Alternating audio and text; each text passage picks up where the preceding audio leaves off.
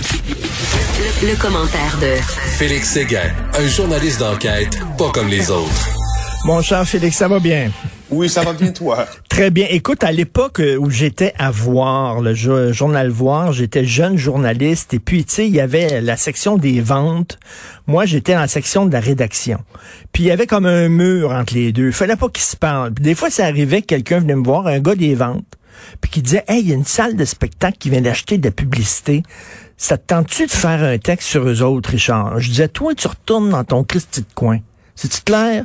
Parce que c'est pas vrai que c'est les ventes qui vont commencer à dire à rédaction quoi faire. Il y a le contenu, puis il y a la publicité, puis ces gens-là doivent pas se parler.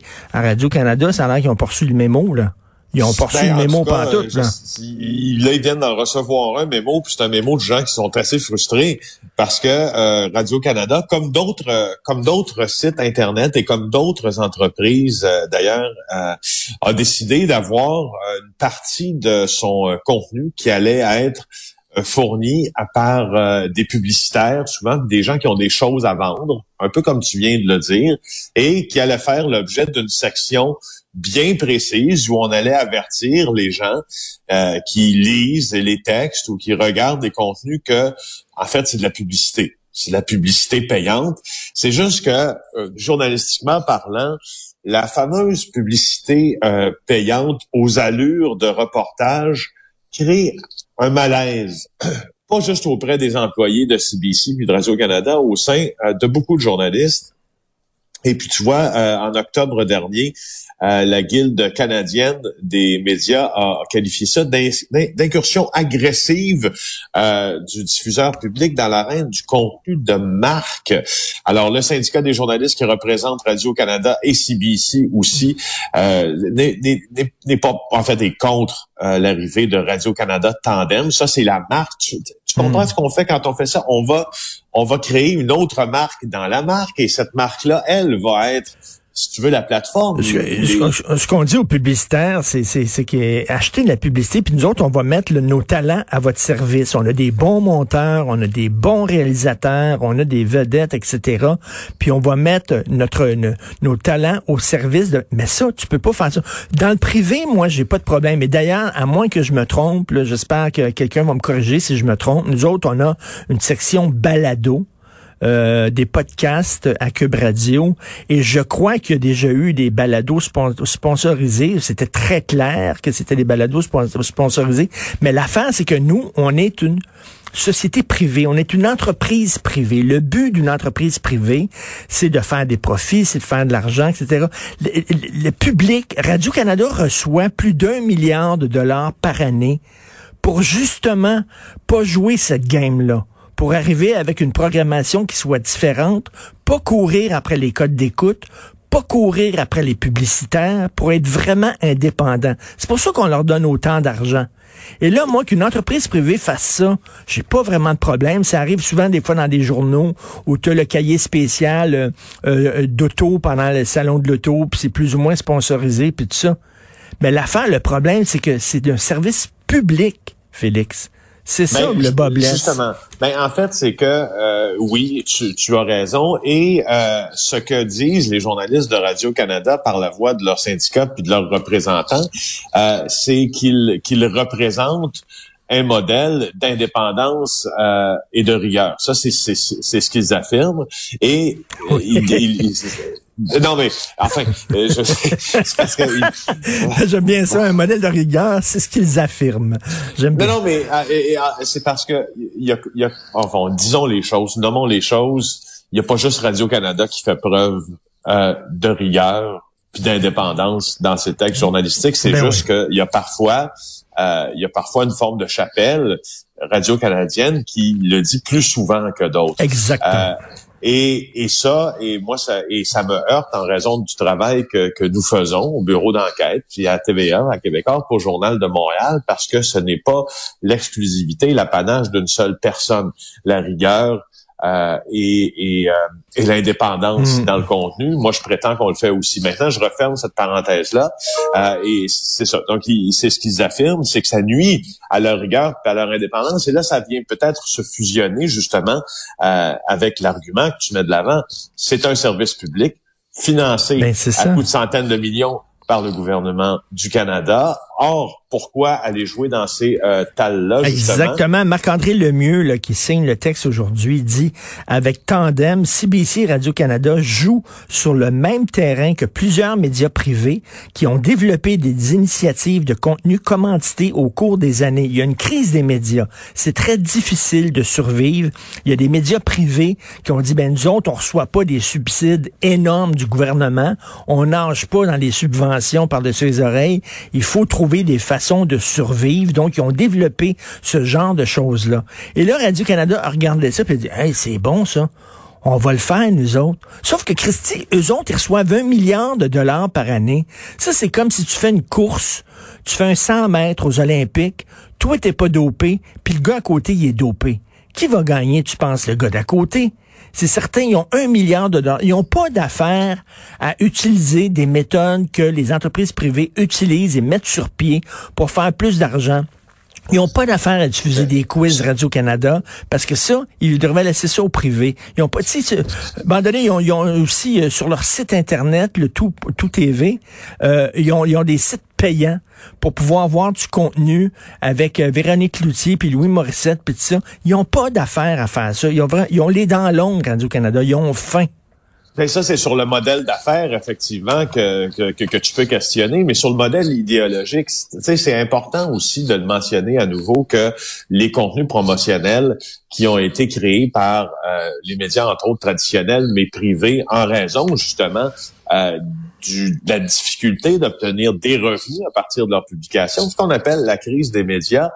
Euh, c'est ce qu'on a, c'est ce qu'on a trouvé, c'est le moins pire des mots en fait que journalistiquement on a trouvé parce que je vois le Conseil de presse, la FPJ, Fédération professionnelle euh, des journalistes du Québec, dont euh, je spécifie, je ne suis pas membre, euh, a, a, a, a, édicté, si tu veux, des lignes directrices qui euh, qui s'adressent clairement aux médias qui font ça. Moi, c'est important pour moi de t'en parler comme journaliste Mmh. parce que quand je te dis que c'est le moins pire des mots, c'est que, euh, exemple, tu vois, nous, on a Hublot euh, à Québécois au Journal de Montréal, qui est un onglet de notre site, là, où c'est clairement averti, je te le lis, là, Mm. Hublot offre une vitrine sur du contenu promotionnel fait par et pour nos partenaires. Mais on est privé. C'est une Là, on entreprise est privée. privé.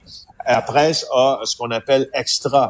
Extra, euh, c'est, je cite encore, une section qui regroupe des contenus promotionnels produits par ou pour des annonceurs. Tu vois, euh, on est, on est, on est presque Mhm. dans la, la même, même, même chose. Exactement. Mais la ligne, il faut toujours faire attention comme C'est journaliste. que Radio Canada, au patron on s'attend, on s'attend à d'autres, d'autres, euh, euh, d'autres euh, cadres, là, d'autres règles.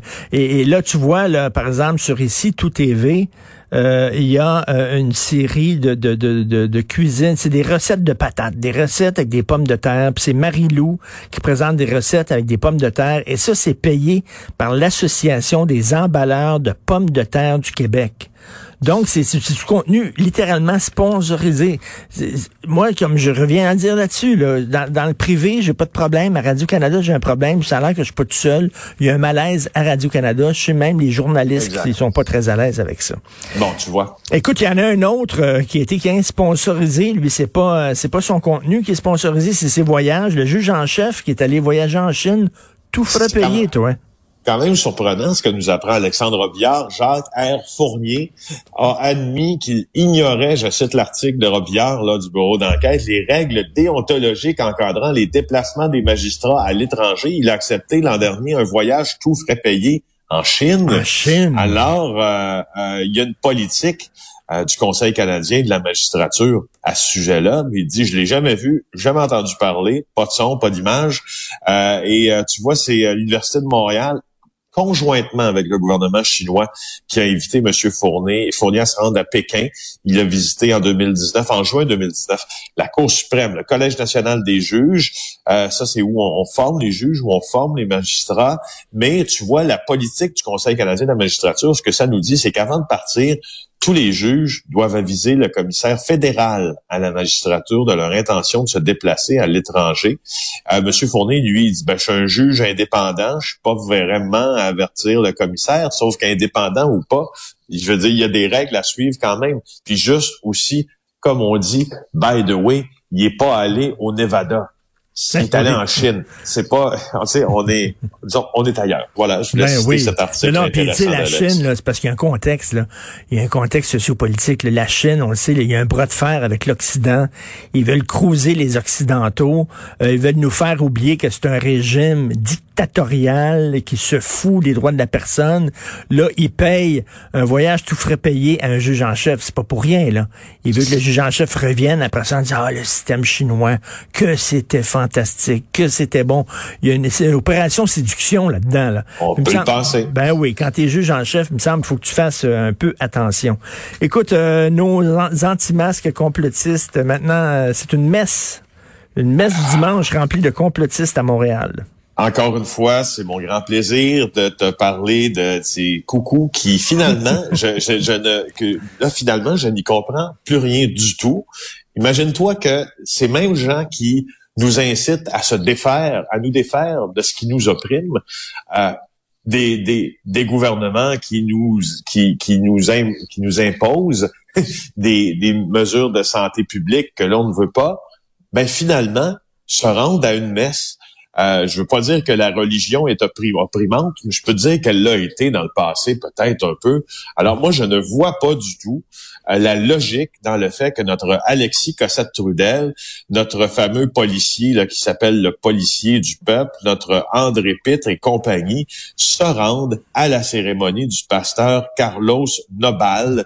Euh, je, je, Est-ce que tu vois l'aberration dans ça, dans ce que eux-mêmes défendent? Ben oui ça marche pas. sais, ça marche même pas. À sa face même, ils profitent d'une plateforme à la limite de visibilité. C'est ce qu'ils font. Mais tu peux pas, je veux dire, vouloir que l'État s'implique moins puis qu'il y ait moins de règles, tu sais, tout jeter ça en dehors, puis après ça, t'associer avec une église. avec une église, avec un groupe religieux, ça le fait pas. c'est quoi ce, ce groupe-là? L'église de la nouvelle création. Oh boy. Hein? Ça oui, sent, en plus. Ça, sent, l'arnaque à plein Ça sent l'arnaque à plein, nez. Ça me fait penser à l'autre dont tu nous parlais hier, le pasteur. Là.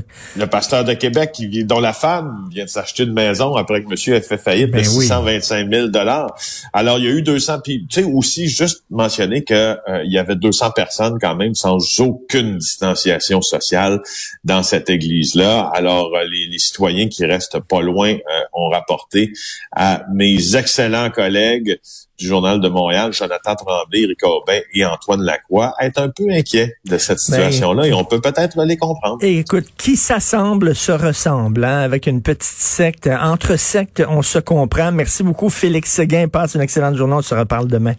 Plaisir. Salut du bureau d'enquête.